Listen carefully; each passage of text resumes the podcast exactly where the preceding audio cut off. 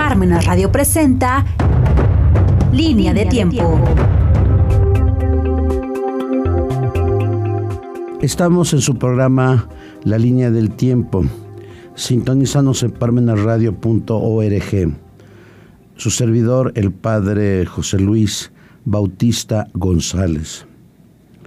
El día de mañana, es decir, 6 de octubre de este año 2023, vamos a celebrar aquí en la Arquidiócesis Angelopolitana la memoria litúrgica de el beato Juan de Palafox y Mendoza. Uno podría pensar que cuando se celebra los santos en la fe católica, pues uno puede pensar que son cuestiones meramente religiosas, espirituales, humanas, pero en este caso, a decir de muchos críticos de la época de la Nueva España, uno de los personajes más importantes de la Nueva España desde el siglo XVI hasta el siglo XIX es sin duda Juan de Palafox y Mendoza. Eh, si yo pudiera como aprendiz de historiador decir los oficios que tuvo desde la niñez hasta que murió, podría decirlos de la siguiente forma. Él fue pastor, fue sastre, fue estudiante, gobernador de Ariza, después fiscal del Consejo de Guerra, limosnero de la hermana del rey Felipe IV y confesor, sacerdote, fiscal del Consejo de las Indias, obispo electo de Puebla, juez de residencia de tres virreyes, visitador de 56 instituciones en México, arzobispo electo de, de México, virrey de la Nueva España, presidente de la Real Audiencia, capitán general de las tropas que había aquí en la Nueva España, miembro del Consejo Real de las Indias, miembro del Consejo Real de Aragón, escritor, humanista, místico y obispo de Osma. Es decir, 20 puestos que ocupó a lo largo de sus efímeros 59 años, viviendo la pobreza y la riqueza, viviendo las alegrías y las penas y viviendo la salud y la enfermedad. Cuando uno estudia a un personaje dentro de la historia, tendríamos que investigar si aquel personaje hizo su autobiografía o sus apuntes históricos. Y podría pensar, si yo quiero hablar de, de San Agustín, que aquí hemos hablado de San Agustín, pero la verdad, toda la obra que dejó San Agustín es grandiosa, eh, tendría que leer las confesiones o la refutación de las confesiones. Que las confesiones vienen a ser una síntesis en tiempo y espacio de la vida de Palafox. Y después la refutación a las confesiones son las rectificaciones que hizo Palafox sobre su libro. Si yo quisiera conocer el pensamiento de Teresita de Lisieux, tendría que leer las las eh, vida del alma. Si yo quisiera conocer el pensamiento de Juan 23, él escribió Diario del Alma. En este caso, creo que hay dos elementos, o más bien tres elementos en la vida de Palafox, donde pudiéramos conocer de primera mano su, su vida. El primer elemento, la primera obra, eh, la escribe él mismo y la intitula Vida Interior o Confesiones, donde él desnuda su alma y hace una reflexión desde antes de nacer hasta la antesala de la muerte. Pero también podemos descubrir rasgos de su temperamento y su carácter, de su obra en estos distintos momentos de su vida, leyendo sus cartas. Y también podemos descubrir rasgos de su de su, de su vida interior leyendo sus obras místicas y espirituales. Ese sería el primer momento.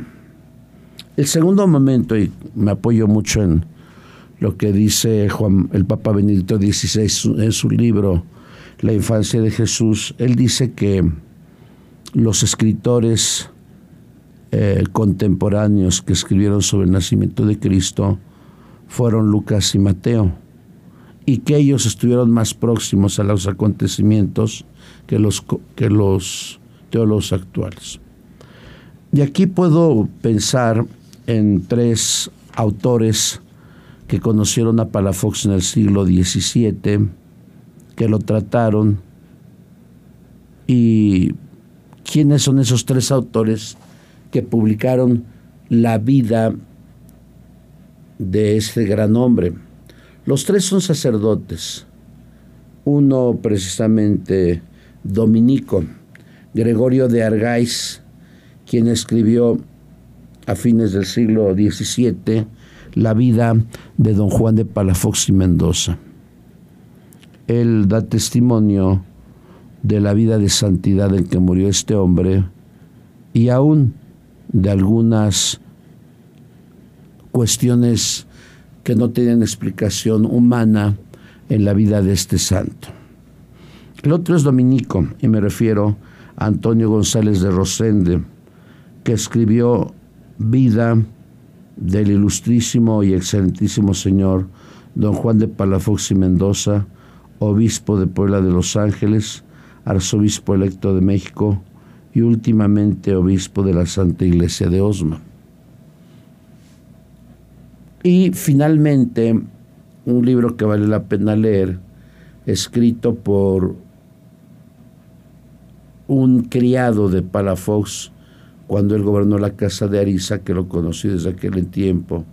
Después este criado se hizo sacerdote y después fue su confesor, y me refiero a Francisco Lorente. De hecho, apenas en Roma, bueno, no apenas, hace 13 años, en Roma, el padre Moriones mandó reeditar este libro, que es de 1677, y se llama Hechos y Dichos de el Beato Juan de Palafox. Bueno, ya le puso Beato, pero más bien en aquel tiempo solamente Francisco Lorente le puso Hechos y Dichos de Juan de Palafox. ¿Por qué son importantes estos libros?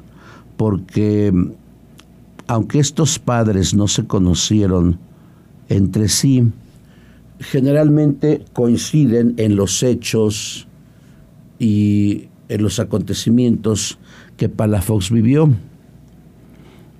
Cuando no hay conocimiento tal vez de la persona, entonces se pueden inventar cosas. Pero cuando hay conocimiento, entonces sí pueden surgir algunos eh, que conozcan eh, de primera, de segunda, tercera mano, con sus equivocaciones, la vida de estos personajes. Claro, habrá otros autores que escribieron el siglo XVIII, XIX, XX y siglo XXI, que al final los mencionaré. ¿Cuáles son los orígenes de Juan de Palafox y Mendoza?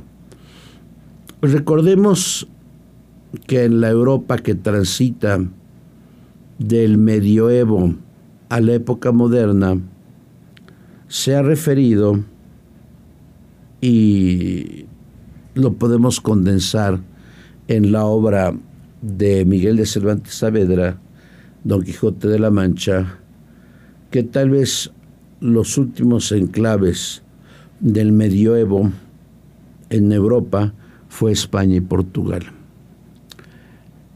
En aquel tiempo, pues la Iglesia Católica estaba pues unida al gobierno. Imagínense, la conquista se da bajo los reyes católicos, Fernando e Isabel, y parte de la petición que se le hizo tanto a Alejandro VI como a Julio II, como a, antes a Sixto IV y luego a León X, fue el que la condición que daba Alejandro VI en su bula interchetera de 1492 y después de 1493, que sí se podían ceder los derechos en la medida, en la medida que hubiera evangelización. Entonces es innegable que la España del siglo XV, del XVI y del XVII, en especial con los Habsburgo, fueran reyes católicos y tuvieran en su mente y en su corazón la empresa de la evangelización. ¿Dónde situamos la concepción de Juan de Palafox?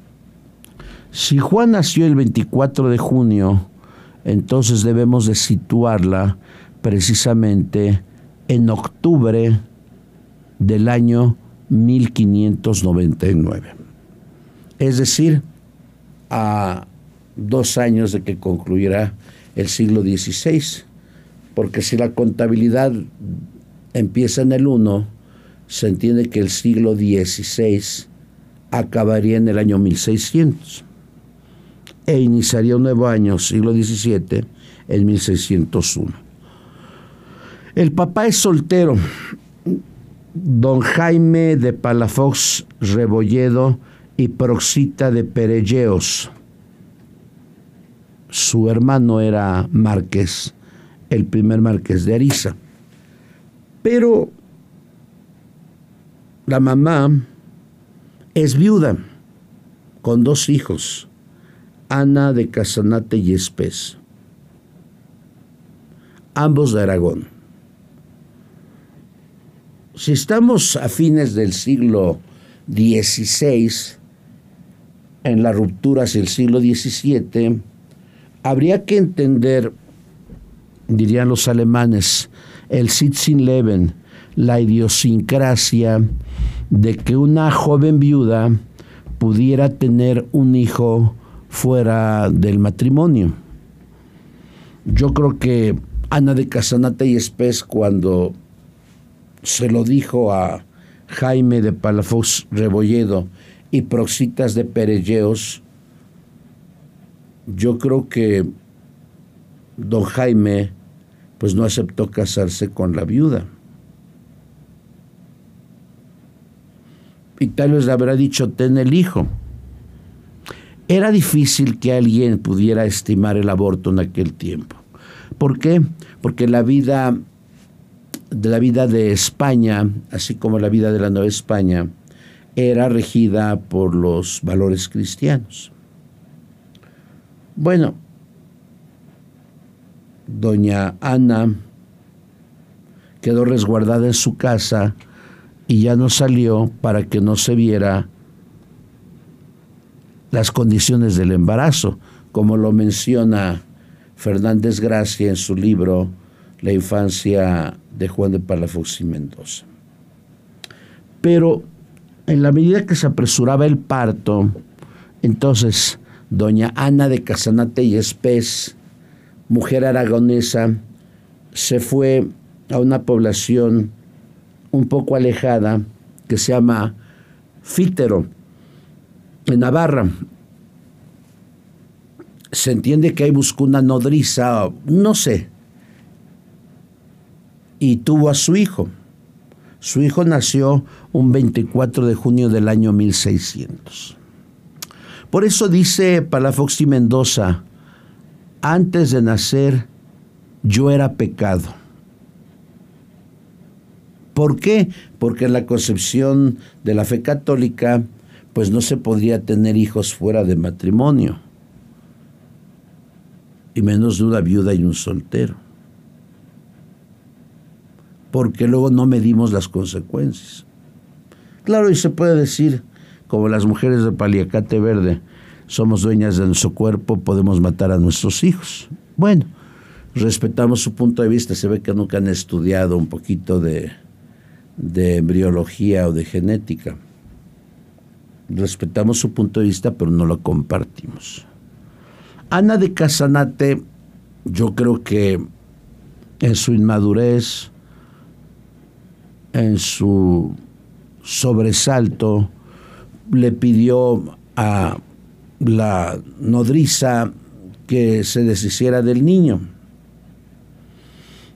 Fítero está junto a un famoso río, el río Alama.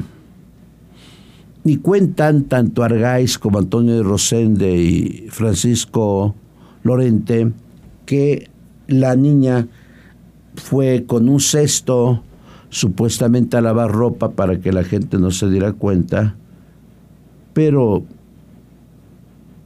resulta que el encargado de los baños de Fitero se dio cuenta, la fue siguiendo, la interrogó y al ver el nerviosismo de esta mujer, entonces le reclamó.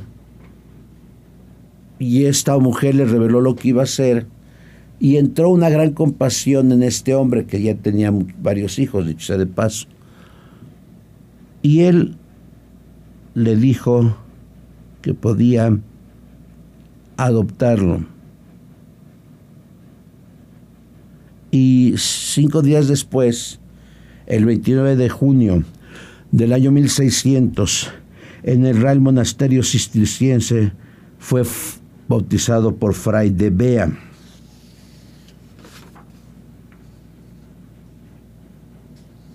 Es hermoso este lugar.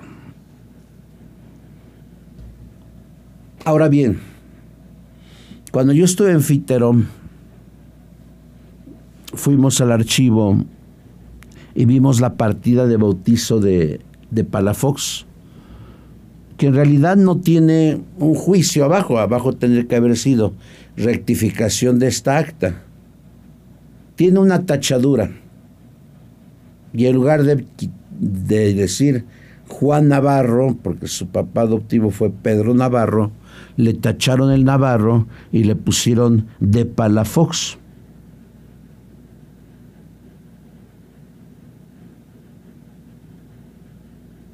¿En qué año sucedió eso?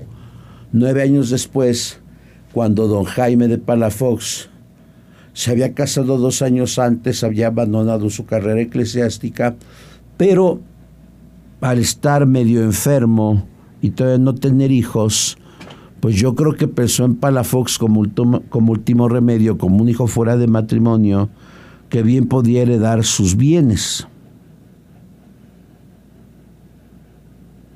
Y así pasaba en aquel tiempo. Se buscaba a alguien para heredarle los bienes y en este caso se buscó a Palafox para heredarle los bienes mientras no podía tener hijos. Hay un gran misterio, pero bueno, de hecho no es misterio si uno lee la vida interior. ¿Por qué no se puso el, el casanate? Vio a su mamá ¿Qué habrán dicho los dos? Estaría arrepentida porque algo que se olvidó decir es que Ana de Casanate y Espes estuvo arrepentida el resto de su vida, cubrió la manutención de sus hijos y se fue al convento de Tarazona con el obispo Yepes y ahí vivió en el convento 30 años. Después de veintitantos años que estuvo en Tarazona, se fue a fundar ella misma un convento en Zaragoza. Al final la señora murió 30 años después, en 1631. Pero vuelvo a la pregunta. Don Juan de Palafox Casanate se hubiera llamado. ¿Por qué no se llamó Casanate? Porque la mujer nunca fue a reclamar al cuerpo. Pero en el ejercicio del ingenio, a partir de un acróstico, en su segundo apellido revela el nombre de su madre y revela su origen místico. Vamos a, a decir qué significa Mendoza. Mendoza M mater e est n nomen de discalceatorum o ordinis Z César Auguste y A Ana.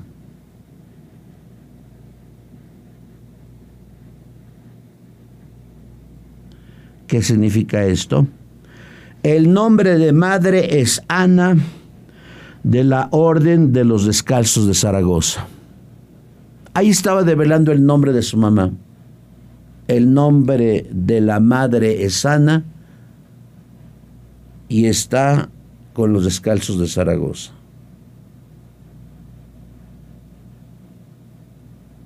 No habría que tener mucho ingenio para este hermoso acróstico.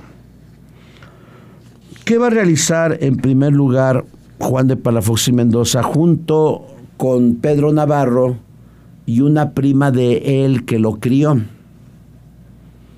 Pues va a cuidar, como dice en la vida interior, dos o tres ovejitas allá en Fítero y también va a aprender un poco el oficio de ser sastre, porque don Pedro Navarro era sastre. Pedro tenía más hijos. Bueno, en realidad Juan no era su hijo. Pedro Navarro tuvo la función de ser papá putativo, pero no tuvo más hijos. Pero él tuvo más hijos. Y aquí lo que he de mencionar es que Juan de Palafox siempre se llevó con sus, no le puedo llamar hermanastros, bueno, aunque Pedro Navarro le dio su apellido, pero le llamaría pues hermanos, hijos del papá que lo adoptó. Tanto que les dio trabajo a algunos cuando su situación económica mejoró y tanto que les mandaba dinero desde la Nueva España a tres de sus hermanas, que no eran hermanas, eran hijas de Pedro Navarro, porque había una situación muy, muy desequilibrada hablando económicamente. Bueno, habíamos dicho que Jaime, bueno, esto no lo había dicho, Jaime de Palafox no era marqués, su hermano muere, no tiene hijos, por tanto, él hereda el marquesado, es el segundo marqués de Ariza, se tiene que casar para tener descendencia y se casa con su sobrina, pero no pueden tener hijos y por eso el marqués busca a su hijo natural para darle estudios, preparación, por si él no pudiera tener hijos. Al final, claro que tuvo hijos y el marquesado pasó a ser de su hijo. Va con Pedro Navarro en el año 1609 y lo convence, le dice, mira Pedro, mi hijo no tiene ninguna esperanza contigo, no lo has llevado a la escuela, no le vas a dar estudios, no le vas a dar una condición desahogada como yo se la puedo dar, entonces yo te pido, por favor, que me lo des. Yo no me imagino la cara de sorpresa que habrá vivido Palafox enterándose nueve años después de que él no era el papá Pedro Navarro, sino que era el papá putativo. Y que a los nueve años le diga a Pedro Navarro, mira, te presento a tu papá. Yo creo que habrá sido un desprendimiento duro de Palafox. Pero si estamos hablando de principios del siglo XVII, pues los hijos no chistaban nada en este aspecto. Por tanto, Juan de Palafox y Mendoza se va con su papá y se despide de su papá Pedro Navarro.